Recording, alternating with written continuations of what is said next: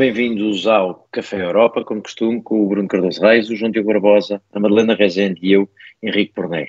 Christine Lagarde e o resto da sua equipa do Banco Central Europeu estão em Sintra, os líderes do G7 estiveram na Alemanha, estão agora em Madrid, mas em formato os líderes da NATO, e os líderes do Café Europa estão aqui reunidos para dar prémios. Vamos arrancar e dar os átilas da semana.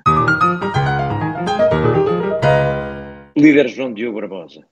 Vamos dar uh, um prémio, uh, um, um átila ao Quer Tudo do Banco Central Europeu um Átila para Sintra, é verdade. Não, não sei se vocês sabem, se viram o programa atentamente, mas nesse fórum do, do BCE em Sintra está Ricardo Reis, o professor Ricardo Reis, que foi nosso convidado e, portanto, o BCE uh, anda atento uh, e acabam aqui os elogios, porque me parece que um, este é um tema que já vem da semana passada ou há duas semanas.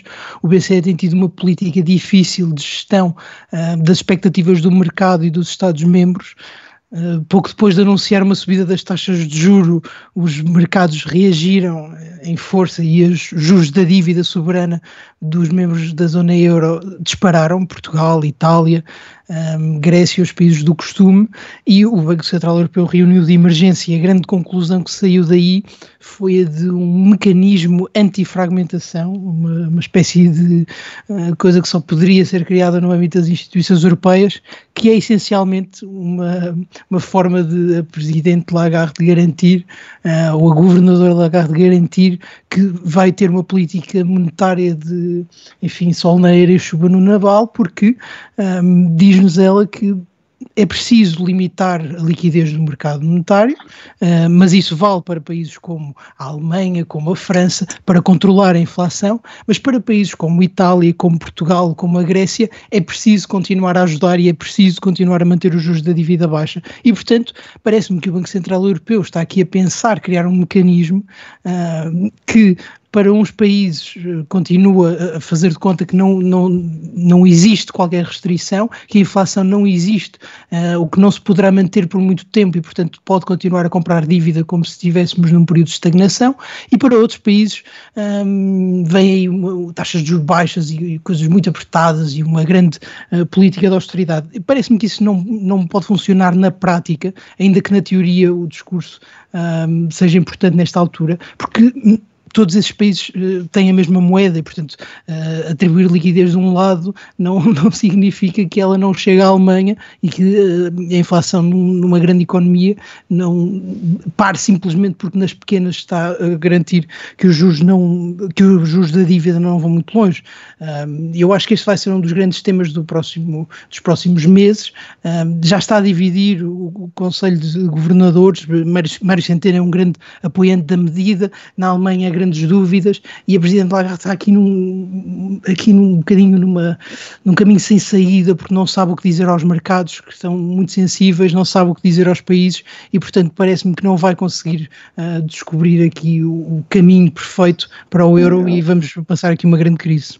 Eu, eu, eu, eu, desculpa. Um de cada vez, um de cada vez, para, para não, eu, eu, eu, dou algum valor às tuas análises, mas apesar de tudo, tendo a confiar mais na, nas do. Bem, nos Ricardo Quando se começa assim, quando se começa assim, Bruno, é? mas, mas eventualmente mais um pouco no Mário Draghi. Portanto, acho que é um elogio, não é? O que eu estou aqui a dizer.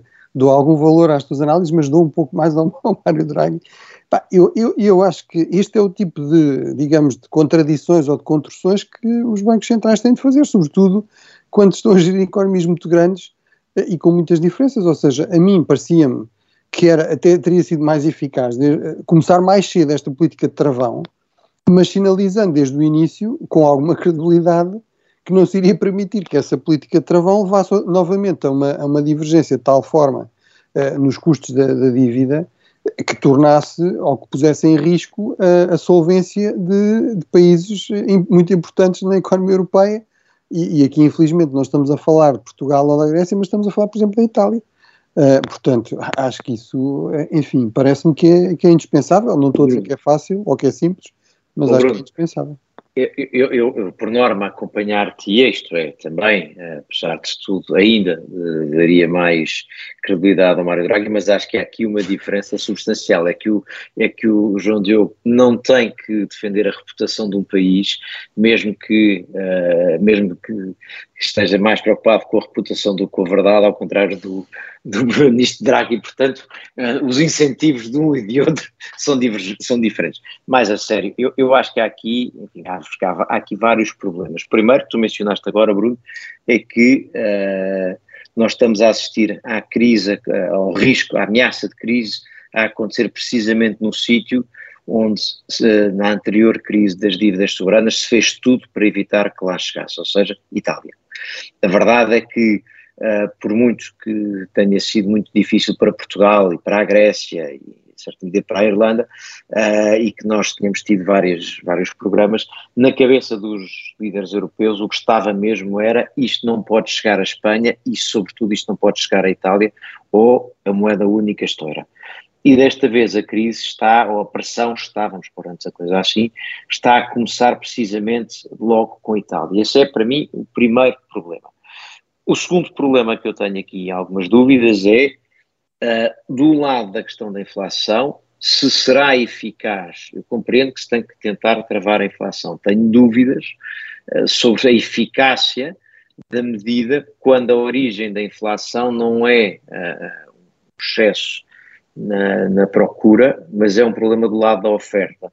E ainda por cima. E esta, e esta... Sobretudo no caso da, da, Europa, desculpa Henrique. No caso no dos caso, Estados Unidos, sim. até se pode alegar que se calhar é um bocado também excesso de estímulo. Exatamente. Mas no caso da Europa. Havido, exatamente. Nós, aliás, no, no, no, no, nosso antigo Café América discutimos isso muitas vezes e havia o risco de, se, de, de facto ter havido um sobreaquecimento, ter -se não, ter, não se ter percebido. Mas no caso europeu, tínhamos já antes da guerra a dúvida sobre isso e neste momento a dúvida é ainda maior. Isto é, portanto, eu não tenho a certeza se, se, se, o combate à inflação pela vida das taxas de juros vai resolver. Depois há o terceiro ponto para mim, que é este que o João Diogo também mencionou, mas para, para dizê-lo de uma forma clara, que é as mesmas, a medida principal de combate à inflação corre o risco de criar um prejuízo uh, muito difícil para os países que têm sobretudo dívida e não propriamente uh, dinheiro investido. E, portanto, simplificando a coisa, uma coisa, uma coisa é o problema dos uh, alemães que têm dinheiro investido ou têm dinheiro uh, depositado nos bancos e que o vêm desaparecer por via da inflação e precisam do aumento das taxas de juro para, para não o verem desaparecer à mesma velocidade. Outra coisa é o que, que acontece aos, uh, aos portugueses quer ao Estado português, quer uh, aos portugueses que têm mais dívida propriamente uh, e que vão ver as taxas de juros subir e ainda que haja alguma compensação por via da inflação, não é garantido que a compensação seja total. E eu recordo que no tempo da Troika, deixa-me só terminar aqui uma coisa, no tempo da Troika, foi muito difícil para muita gente, mas não foi mais difícil porque à medida que baixou as taxas, baixaram as taxas de juro, aumentou o rendimento disponível de muita gente que o via perder por via do, do ordenado que estava a ser cortado, mas o recuperou em parte na medida em que os, os empréstimos, habitação, etc., baixaram. E, portanto, tudo isso me parece ser uh, vários problemas. Última nota, João Diogo, só antes de devolver, é que eu acho que vai regressar a discussão sobre isto. O problema disto é que não se consegue ter uma união monetária sem uma união política. E, portanto, vamos voltar à discussão sobre a, união política por trás. É, era mesmo aí que eu queria ir, porque eu, eu, estava aqui sossegado a ver se o Bruno pegava no tema para não ter de ser eu a fazer este papel, mas a verdade é que o BCE já anunciou que este, este instrumento antifragmentação, também chamado de escudo, uh, viria com condicionalidade, isto é, uh, o BCE só iria continuar a comprar dívida no limite, não é bem esse o mecanismo, uh, mas só o faria caso os países, caso os Estados-membros mais em necessidade continuassem a conduzir políticas orçamentais sustentáveis e saudáveis. E isso também é muito interessante, porque nós sabemos como fora da zona euro, dentro da União Europeia em geral, a discussão sobre as regras orçamentais está mais ou menos parada. Aliás, aquelas regras apertadas um, estão mais ou menos como letra morta e a reforma que, que até se prometeu no início do novo governo alemão não avançou e não parece que vai avançar já. Um, e é muito interessante que o BCE parta logo de uma posição de atenção, mesmo que venhamos a flexibilizar a política monetária para alguns países, isso só vai ser possível se tivermos no fundo uh, um status quo que um bocadinho parecido com o que aconteceu durante uh, o período da Troika, o período das intervenções em vários países, isto é, uh, políticas alinhadas com uh, orçamentos sustentáveis, orçamentos equilibrados, e isso ao mesmo tempo acaba por derrotar um bocadinho aquele, aquela ideia de que se trata apenas de política monetária ou de que se trata apenas de mexer nas taxas de juros e tentar equilibrar a União assim. Isto é de facto algo que tem um conteúdo político muito evidente e que se calhar, enfim, hoje em dia temos o governador do Banco de Portugal a elogiar a medida, se calhar daqui a uns meses, se ela for necessária e se mantiverem estes pressupostos, vamos estar a ter uma discussão bastante diferente sobre isto. Com, com, uma nota, João Diogo, é que passou despercebido que o mecanismo anterior também tinha condicionalidades, só que não estava associado diretamente ao mecanismo. O problema é que ele só se aplicava aos países que tivessem sujeitos a programas de reajustamento. Portanto, os programas de reajustamento eles próprios ou tivessem estado sujeitos. Os programas eles próprios tinham condicionalidades, portanto, era uma condicionalidade escondida, não é? Agora, uh, não vai ser tão escondida e vai ser assumida, e portanto, quem precisa fica sujeito às reformas, coisa que, desde logo, Itália não tinha muita vontade. Portanto, não, não, não, não acho Eu que acho que, apesar de tudo, não é, não é mesmo, exatamente a mesma coisa. É, é evidente que tem não, não é, claro. um, um, sinal. Não sabemos. De, de, gestão prudente dos orçamentos, ou seja, não, não, não é aceitável que isto seja uma espécie de licença para gastar ou para, para, aumentar a dívida de forma descontrolada, portanto tem de haver esse, mas de facto não há esse compromisso, digamos, com um programa estrito, para usar a palavra, digamos aqui, o elefante na sala, austeridade não é imposta pela Troika ou por algo parecido, é? Mas, mas de facto eh, são, os problemas continuam e, e por muito que se possa criticar algumas opções que foram feitas na altura da Troika, a verdade é que elas refletiam uma realidade uh, muito complicada, com opções pouco apetecíveis, Uh, e, e, que correspondiam a um problema bastante real, não é? É uma necessidade e, portanto, corremos uh, o risco do regresso de alguma dessas Pelo menos de alguns desses problemas, exatamente. Vamos ver. Bom, continu, continuando com, com, as boas notícias, uh, porque começamos com, com, um problema económico, mas, mas, continuamos com a energia. Bruno Cardoso Reis, tu e eu temos um, um, um prémio mais ou menos comum para, no fundo, a dificuldade tu destacas-te no G7, eu destacaria, eu, eu, estou a olhar sobretudo para a Europa, mas enfim, um e outro estudo junto vai dar mais ou menos ao mesmo, no caso que é a dificuldade em responder, uh, não sei se é a crise energética, se é há, há um desafio energético de não, não depender da Rússia, mas precisar de gás e precisar de, de, de combustíveis fósseis. Podes começar tu. Sim. É, a, a, energia é realmente a base da economia e em muitos aspectos até da vida e da civilização humana, não é? Não é por acaso que o fogo é associado ao, ao início da, da civilização uh, e, e, de facto na, na, nas civilizações industriais e nas economias industriais, de facto, não, elas são essencialmente o resultado de uma revolução tecnológica, mas também e sobretudo uma revolução tecnológica energética, não é? Ligada primeiro ao carvão, depois ao, ao motor de combustão e aí de facto os hidrocarbonetos, ah, desde o último século basicamente, assumiram aqui um protagonismo crucial. Ah, de facto, é, parece evidente que houve aqui grandes falhas ah, na, na, forma como a questão foi gerida, como se pre preparou ou pensou a questão da transição energética, uh, e, e, de facto aí a Alemanha é um caso especialmente gritante disso, mas o G7, é importante recordar isso, o G7 surgem em 1973 como resposta à primeira grande crise do petróleo, uh, que, como resultado, aliás, também de uma guerra, não é? De um, de um, conflito entre Israel e os países árabes. Há o primeiro grande boicote do, do petróleo árabe e há um disparar dos preços uh, e isso cria uma crise enorme. é um dos gatilhos da, da, da, das crises de inflação dos anos 70 e 80 e, e também de crises de abastecimento. Eh, não é? Há imagens dessa altura dos carros, eh, eh, das pessoas a empurrarem o carro para chegar à bomba de gasolina, filas monstras, etc. E, e, portanto, o G7 foi criado nesse contexto como um clube dos países ocidentais, das grandes economias ocidentais, como um clube, digamos, de consumidores de energia, para responder até em parte, digamos, ao, à OPEP, na Organização dos Produtores de Petróleo.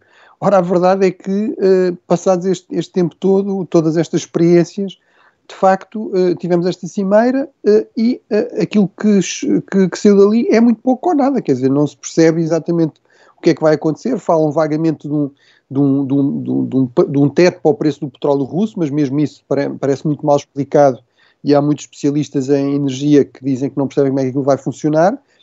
E, sobretudo, a, a grande notícia é esta ideia de que provavelmente vai ter de haver racionamento, pelo menos na questão do fornecimento de gás, durante o inverno europeu. E, portanto, acho que não estou a dizer que a situação seja fácil, acho que também é injusto culpar, se calhar excessivamente, os líderes atuais, eh, mas é, acho que é fundamental sublinhar aqui isso, que é, eles claramente não estão a conseguir dar aqui uma grande resposta, e, uh, e, isto é o resultado de erros acumulados, apesar das múltiplas cimeiras do G7, uh, para não falar nas cimeiras também no quadro da União Europeia que abordaram estas questões da, da energia.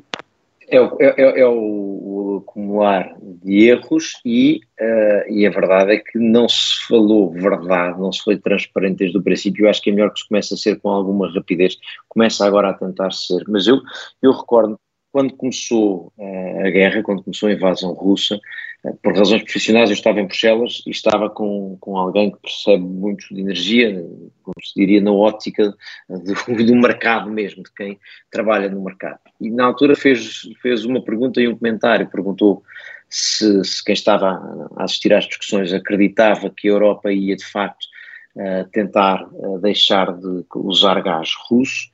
E quando lhe disseram que sim, que, acreditavam que a tendência iria nesse sentido, uh, porque a pressão política e a pressão pública e a pressão da guerra ia levar nesse sentido, a resposta foi, bom, mas então só há uma maneira, porque, que é uh, reduzir o consumo, e reduzir o consumo quer dizer uh, racionamento, porque não é possível garantir o mesmo nível de abastecimento de gás Uh, deixando de ter abastecimento da Rússia, com uma agravante que é, como nós nos estamos a querer proteger inteligentemente, estamos a, estamos a duplicar a nossa necessidade de gás neste ano, isto é, nós estamos a preparar-nos para usar o que é normal, mas ainda por cima queremos encher até 80% ou 90% as reservas de gás para podermos, sermos capazes de responder e, uh, ao que, e aí, Henrique, que aumenta o preço. Aí, Henrique, deixa-me só, só uma frase, desculpa, Maria, Madalena, é, é, é que epá, eu recordo-me em 2010, 2011, quando nas, nas, discussões preparatórias do Conceito Estratégico de Defesa Nacional, o nosso,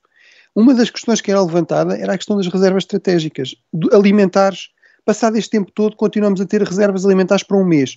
Reservas energéticas, apesar de termos até pela geologia grande potencial de armazenamento de gás, mas nós até temos algum. Pior até, até temos algum, mas de facto ao nível europeu, aí eh, Portugal, eh, eh, ao nível da energia e até do armazenamento de gás, até está relativamente bem, de ter capacidade até suplementar também de, de, de gás liquefeito, por exemplo, ao nível de Sines.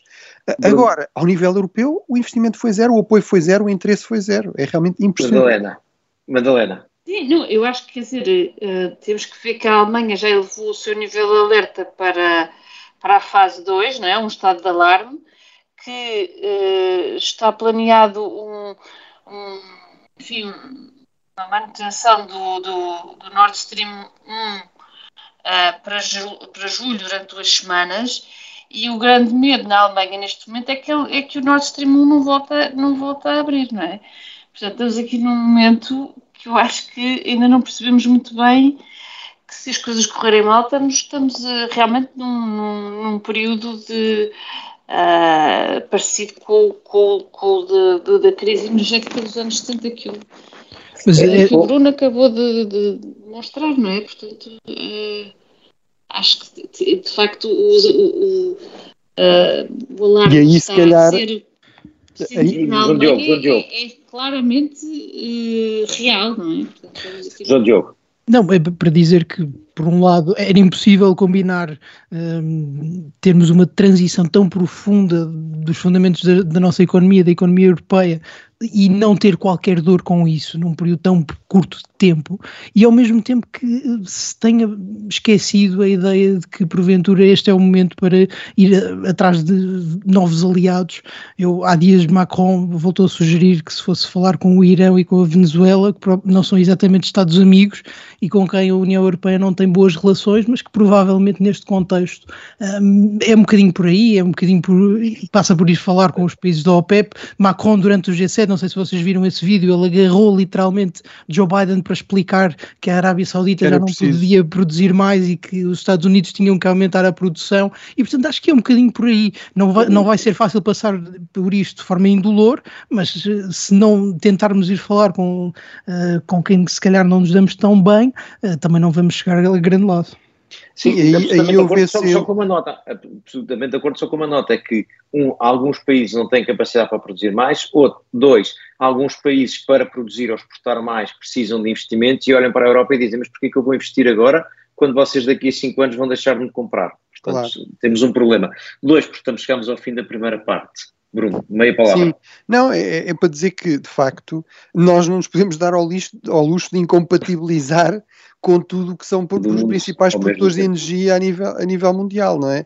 Eh, e de facto aí é, é fundamental dar-lhes perspectivas de pelo menos de compras a médio prazo e foi também isso, é por isso é que agora também não há tanta capacidade assim de produção ou de fornecimento, em parte nós é. podemos desconfiar que é, tem a ver com uma gestão política, mas em parte tem a ver com uma gestão económica que tem a ver Também com isto. Não? Já estivemos em Sintra com o Banco Central Europeu, já estivemos na Alemanha com o G7 a tentar responder à crise energética.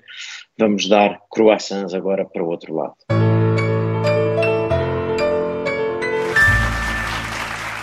Bruno Cardoso Reis, a Madalena e eu depois temos um croissant mais, mais abrangente, mas vamos começar com o teu croissant, que é assim um, um croissant pequenino e de última hora, para a, a Turquia, para Erdogan.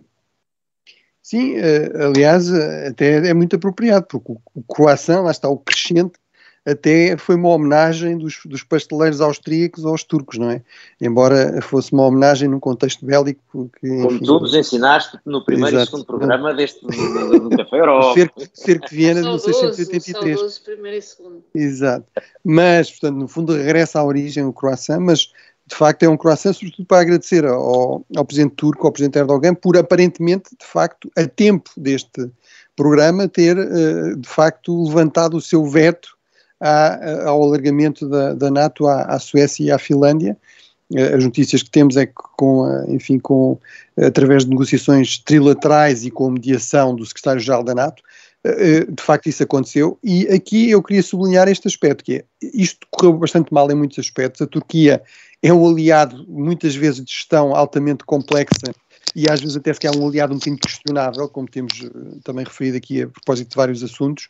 Uh, agora, em termos geoestratégicos, realmente está numa posição extremamente privilegiada, vimos isso mais uma vez com o conflito da Ucrânia, controla o acesso ao Mar Negro, a Turquia, uh, e, e a verdade é que isto também nos lembra que a NATO não é, ao contrário do que diz a propaganda russa, do que diz muitos, eh, muita gente no Ocidente, digamos, adeptos de um anti-americanismo visceral e primário, a NATO não é simplesmente o Império Norte-Americano.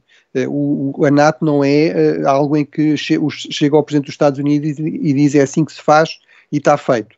É verdade que é evidente que os Estados Unidos têm aqui um peso excepcional e que tem a ver com o facto de eles sozinhos serem responsáveis por 70% dos gastos em defesa uh, na, no conjunto da NATO, dos 30 países da NATO, e isso vê-se nas capacidades que têm, na credibilidade que dão em termos de defesa coletiva de dissuasão. Portanto, obviamente, nada se faz na NATO se os Estados Unidos não estiverem de acordo. Agora, a verdade é que não é simplesmente um pró-forma esta questão de uh, haver 30 Estados-membros, todos eles têm um voto e uh, em todas as decisões da NATO é preciso de facto unanimidade. E aconteceu múltiplas vezes no passado, até Portugal, até Portugal já fez isso, é verdade que no tempo do anterior regime, uh, há países que criam dificuldades e criam bloqueios, uh, porque têm um voto e podem bloquear a decisão. Portanto, pelo menos teve também esta utilidade, esta, esta manobra aqui do Presidente Erdogan, sobretudo para, por razões de política interna, não é? Tu, tu tocaste, tocaste em três temas que eu queria precisamente ir buscar. O primeiro era, preciso, era exatamente este, da questão da unanimidade, para recordar, quando vem a discussão sobre se a União Europeia pode funcionar uh, por unanimidade ou por maioria, e sempre que se fala de aumentar competências na política externa e na segurança e defesa, que não pode ser por unanimidade, olha, parece que é possível e nem é preciso ter um exército comum, uh, consegue-se ter uma aliança militar que não é um exército comum, que, não, que não é por maioria e funciona bem. Uh, é difícil, tem que se negociar, é uma maçada, mas, resulta. E também tem sede em Bruxelas, não é? E também tem sede em Bruxelas. Estás a ver? Tem, tem, tem tudo. Tem tudo não tem, não tem parlamento, se calhar é essa a diferença. Ah, uh, tem uma Assembleia Parlamentar. Há uma Assembleia Parlamentar. Que é, que é diferente, mas, que é diferente. Que é diferente. Que é diferente. Nós não fizeste agora muitos amigos no Parlamento Europeu depois dessa declaração. Mas, oh, não, mas... fiz, fiz, não, fiz na Assembleia Parlamentar da NATO que acham que eu lhes estou a equiparar, não, não, não me arranjo problemas. Uh, a, a, outra, a outra nota que eu queria chamar a atenção tem que ver precisamente a propósito da adesão da, da Finlândia e da Suécia, uh, com, dois, com dois aspectos. O primeiro é recordar que a Finlândia, a Suécia e a Áustria aderem à União Europeia em 95 ou seja, é primeira, são as primeiras adesões pós-queda do muro, pós-fim uh, da Guerra Fria. E na altura, apesar de tudo, a adesão à União Europeia foi uh, o, o, ato possível de quem queria sinalizar que, de facto, sempre tinha estado do lado do Ocidente, mas formalmente eram neutros. E, portanto, era a forma de uh, entrarem para as instituições do Ocidente sem criar ali uma situação de tensão. e, portanto, nunca tinham avançado para o passo seguinte, mas é, é, eu acho que, enfim, nós já todos ouvimos isto, é absolutamente extraordinário, é uma, uma alteração enorme, mas eu acho que temos que perceber bem o que isto quer dizer. Isto significa que na cabeça de finlandeses e suecos, o risco de um ataque, uh, de uma ameaça russa é significativamente maior do que o risco fora da NATO, do que o risco de estando dentro da NATO, um, irritarem Putin, dois, serem arrastados para uma guerra. E eu acho que o facto destes dois países fazerem este cálculo deve-nos fazer perceber porque que a Estónia, a Letónia, a Lituânia ou a Polónia têm, se têm importado como têm importado ao longo desta guerra. Porque, de facto, estes dois países, que nós conhecemos mais de perto, até porque não estiveram do lado lá da cortina de ferro uh, durante tanto tempo, durante aquele tempo todo, uh, o cálculo que eles fazem explica-nos bem o cálculo que os outros países da Europa, que os países da Europa Central e Leste estão a fazer e, portanto, eu acho que é mesmo, é, é, é um sinal mesmo relevante. Henrique, deixa-me só dizer uma frase que é, numa sessão fechada aqui há uns anos atrás, eu não sei até se já não falei nisto, enfim, não, não posso dizer exatamente porque é suposto não ser uma sessão fechada, mas um, um, um, um ministro da defesa de um desses países, eh, portanto, isso já, já é claro para as elites mesmo elites mais à esquerda, desses países nórdicos tradicionalmente neutros, há, há três ou não sei, há alguns anos atrás, disse muito claramente a, a Rússia só percebe a linguagem da força. Nós, quando tivermos oportunidade, de facto, vamos tirar as conclusões disso. Agora, aqui a grande questão foi realmente a mudança na opinião pública, que foi, que, foi tornada evidente com as sondagens depois da, da invasão. João Diogo. Sim, para entrar aqui um bocadinho eh, sobre os pequenos temas, já que vocês cobriram os grandes, um, e para falar do, do, preço que custou este levantamento do veto. Uh, acho que desta vez o consenso acertou, mais ou menos toda a gente percebeu que a ameaça de veto de Erdogan poderia ser negociada, e de facto foi, e o preço a pagar foi muito interessante, porque, enfim, nós não conhecemos ainda a totalidade do texto do acordo, é possível que não venhamos a conhecê-lo, mas parece que os grandes derrotados foram os curdos, um, e os curdos vale a pena lembrar, eh, até porque a guerra na Síria continua e teve um envolvimento ocidental e até de países da NATO um, muito forte, até há não muito pouco tempo, um, e desta vez parece que toda a gente esqueceu, os curdos foram bastante maltratados durante a presidência de Donald Trump, agora com Joe Biden ao leme parece que também uh, não tem um grande amigo e é interessante perceber, se calhar não tão interessante para eles, como estas políticas de aliança e os aliados do, do Ocidente e em concreto dos Estados Unidos rapidamente deixam de ser acontecer se aparecer um assunto mais importante de repente. Um aliado, mais, um aliado mais necessário. Sim, e é, isso é bastante interessante. Acho que tem escapado um bocadinho a história dos curdos, mas eles foram de facto atirados para debaixo do autocarro turco e, enfim, hum, acho que neste momento também vale a pena não ser só celebrações e lembrar um bocadinho daqueles que foram, aliás, grandes aliados, parceiros, hum, se calhar não tanto da União Europeia, mas sobretudo dos Estados Unidos na Síria. E, e, e, pretexto, aliás, a certa altura no Iraque, pretexto, aliás, para algumas das intervenções para os proteger. Uh, portanto, a história, a história é rápida a alterar. Agora, eu não sei, Madalena, se queres uh, juntar aqui um pouco o, o teu e o meu croissant, uh, porque o meu uh, inclui aqui alguma dose deste realismo de termos que nem todos os nossos aliados são o, o ideal, mas o teu estava focado um pouco se calhar uma coisa, uma visão mais abrangente deste uh, alinhamento entre Berlim e Washington. Uh, sim, eu, eu, eu e o Henrique estamos a, em, em, acordo que esta semana é um pouco uma confirmação uh, desta unidade ocidental, tanto no G7, na reunião do G7, como agora nesta reunião em Madrid que começa da NATO e aparentemente começa bem com a uh, com, com, o alinhamento de Erdogan com, com os outros aliados na questão da, do alargamento, portanto, uh, eu uh, queria dar o ângulo que me parece que, que, se tornou claro com aquele primeiro clipe de, de vídeo de Scholz e, e, e Biden no início da cimeira em Munique, em que, eh, portanto, há aqui uma, uma, conversa entre Biden e Schultz acerca da, da importância da unidade e, e, de que eh, Putin estava à espera de que a NATO e o G7 se, se dividissem, mas que, enfim, enfim era quase um, um videoclipe de promoção ou de,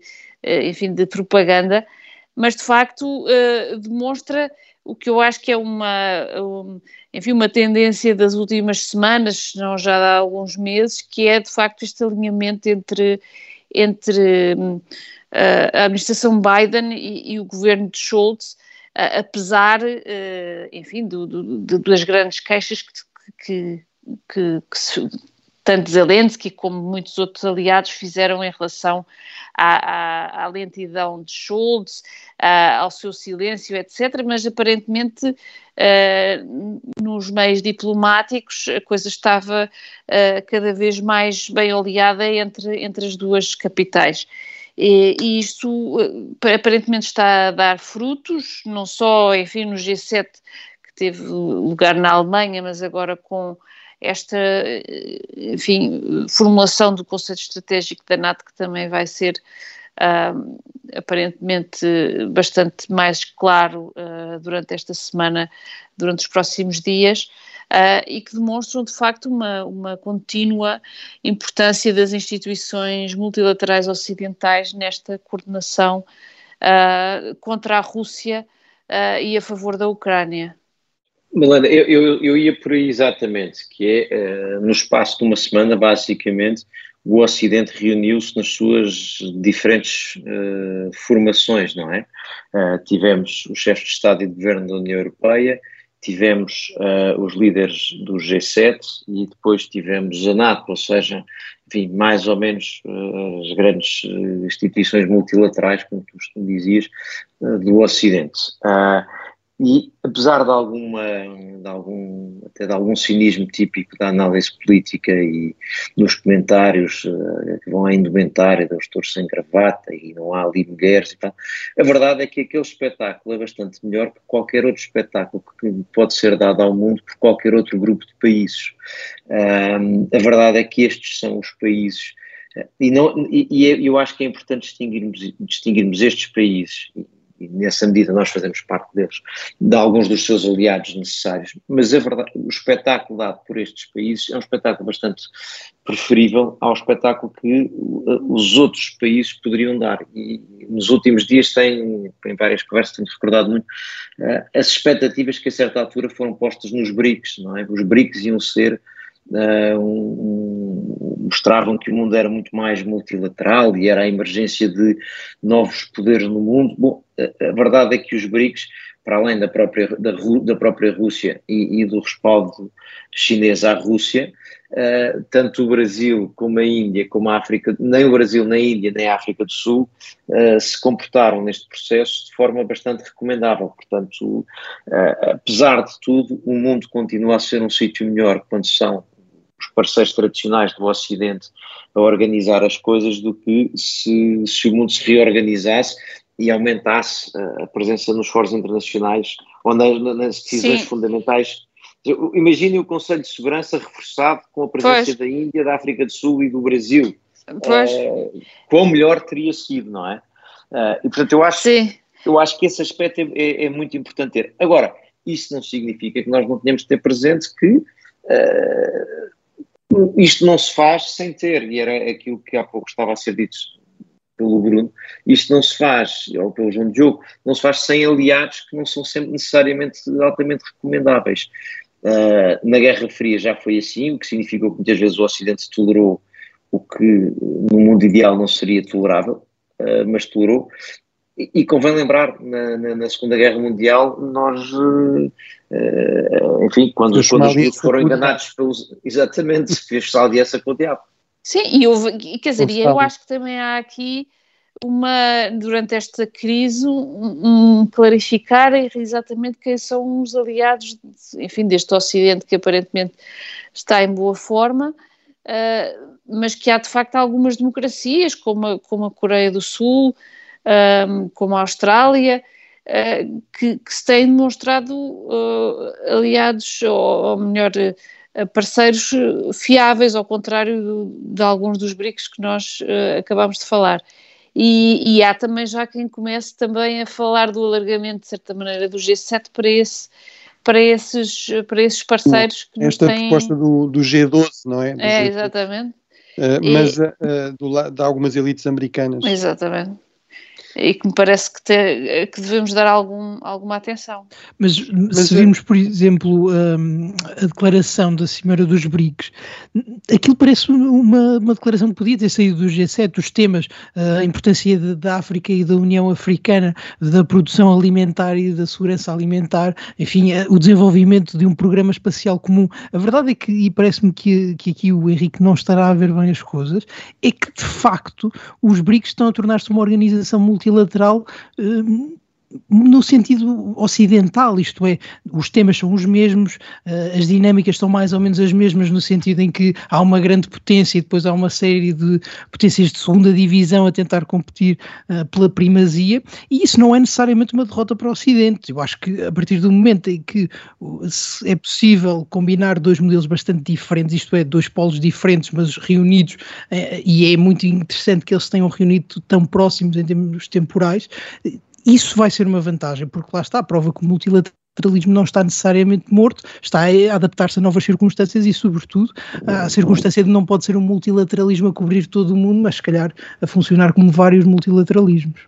Mas oh, oh, a grande o, questão meu é... é... O, meu ponto é outro, o meu ponto é o outro. Eu não estou a dizer que eles não podem funcionar às vezes de forma multilateral. O que eu estou a dizer é que aqui há uns anos atrás o discurso era bem-vindos porque o mundo assim é mais multilateral, mais plural, mais justo com a voz é uma espécie países. de versão hippie da história, não é? Portanto, Kumbaya, vamos todos dar-nos muito bem, e... Uh, claro que, que, que, eles vão, e claro que, mas com esta lá depois, que é, claro que os BRICS, uh, que sempre foi uma das grandes contradições nestas coisas, que é, uh, uma parte, metade dos BRICS são, são países minimamente democráticos, não é? Quer dizer, três dos, dos cinco, não é? Isso não quer dizer que alinhem necessariamente com as prioridades do Ocidente, porque tem uma história Sim. diferente, tem, tem uma economia diferente, tem interesses diferentes. Portanto, esta ideia de que haveria aqui uma espécie de alinhamento automático e que a, democratização só por si iria significar que íamos ter uma ordem uh, multipolar, digamos, automaticamente alinhada, realmente sempre pareceu bastante ilusória. Agora, a questão é como é que se, como é que se realmente se gera isso. Uh, eu acho que aqui, uh, de facto, há um núcleo duro de países com interesses e valores e instituições bastante próximas, sendo que não devemos esquecer que há aqui um risco sério uh, de, de, hiperpolarização, de divisão. No seio de países que são absolutamente centrais para isso, desde logo os Estados Unidos, vimos agora recentemente as eleições em França, ou seja, há um risco sério de um, de um colapso e de uma decadência, não é? De uma, de, uma, de uma decadência relativa, é de um declínio, de um colapso de facto. Um colapso mesmo, nem é, de, nem é decadência, por, eu acho que é o colapso é, interno, porque decadência é outra coisa. É um exatamente, por razões internas, e isso no contexto atual significará de facto a completa irrelevância da maior parte dos países ocidentais, um, para um país como Portugal isso é evidente, mas mesmo para outros eh, vai significar muito mais dificuldade de facto em, em ter peso na, na, agenda internacional, porque há muito mais alternativas, há mais competição, elas não são ainda da mesma ordem, apesar de tudo, a China não é uh, uma potência global do mesmo, com o mesmo tipo de capacidades nos diversos níveis, com o mesmo tipo de influência ou de capacidade de atração que tem os Estados Unidos. Agora, já é uma potência global. Nós Mas nunca falaríamos da, da, China a respeito da crise uh, da invasão da Ucrânia há 20 anos atrás e neste momento falamos e não é irrelevante. Não é? Uh, agora, uh, a questão é como é que se articula isso? Eu acho que aí tem de haver um, um lado de convergência de interesse e de valores, um núcleo duro, esperando que, se, que, que, a hiperpolarização não torne isso inviável, e depois um lado pragmático, um lado de relações pragmáticas com atores relevantes, quando é, precisa precisa quando é possível e quando é necessário. Exato. Agora, eu acho que há aqui um aspecto que o, que o, que o João Diogo uh, dizia, uh, trazia quando comentou o que eu tinha dito, que acho que é relevante, que é Uh, houve no tempo da Guerra Fria os não alinhados, que na verdade eram mais ou menos alinhados com o outro lado, mas apesar de tudo tentavam navegar as águas, mas no essencial o mundo tinha praticamente quase todo que escolher lados. E aquilo que eu acho que aconteceu no pós-Guerra Fria é que alguns países, e os BRICS são exatamente esse exemplo, uh, sobretudo não a Rússia e a China, mas os restantes, uh, alguns países descobriram que podiam ter um, uma voz mais própria e mais autónoma. Uh, e isso uh, não é necessariamente bom uh, do ponto de vista dos resultados, mas é, mas, mas, mas, é, mas é o facto novo. Mas é uma voz autónoma nos mesmos temas. O, o comunicado sim, dos BRICS, por exemplo, expressa o apoio à COP27 e diz que é muito importante porque se celebram 30 anos de, do framework das Nações Unidas e que é preciso agora lutar contra o clima. Os temas são os mesmos, portanto, mesmo não, essa eu ideia. Acho esse teu ponto, João Diogo, muito, muito bem apanhado, ou seja, há de facto aqui uma certa emulação, uma não é? Portanto, e uma certa condição. E uma eh, isso é uma certa forma de homenagem ao Ocidente, Exatamente. mesmo que, é. mesmo que crie problemas. Isso não, acho eu, que é eu concordo, bem apesar de tu teres dito que não concordavas comigo, eu concordo contigo. Acho que o meu ponto é por aí. Eu acho é que nós estamos a assistir uma competição. Agora, é assim uma homenagem ao Ocidente, mas não é necessariamente bom em todos, em todos os casos, porque Agora, o problema, Henrique, é que isto realmente cria, cria turbulência. Mesmo, vamos lá ver, o, o, caso do Brasil, que é um caso que eu aponto. 10 segundos com interesse. O Brasil tem esta questão da autonomia, é uma coisa que vem pelo menos desde a altura da Segunda Guerra Mundial, ou logo a seguir, portanto, a, procura da autonomia uh, na política externa brasileira. Uh, e, e uh, o facto do Brasil hoje realmente ter muito mais autonomia do que teve na, na, na, outra Guerra Fria, Guerra Fria por assim, é, é, para os brasileiros, para as elites brasileiras, é, é, é algo que é, que é importante e é isso que explica, por exemplo, esta, esta estranha convergência. O Bolsonaro e o Lula estão em desacordo em quase tudo, mas, por exemplo, não põem em questão os BRICS uh, e não põem em questão a necessidade de uma relação pragmática uh, e, e, relações económicas intensas com a Rússia, por exemplo, que não querem voltar a ficar completamente dependente dos Estados Unidos. Isso são, tudo são opções legítimas. Agora, a questão é, isso dá como resultado, um, de facto, um mundo mais turbulento, mais, mais difícil de mais gerir. Turbulento, uh, mais perigoso. Pode ser bom o resultado final, mas objetivamente é assim, pelo menos nestes, nestes períodos de transição, não é?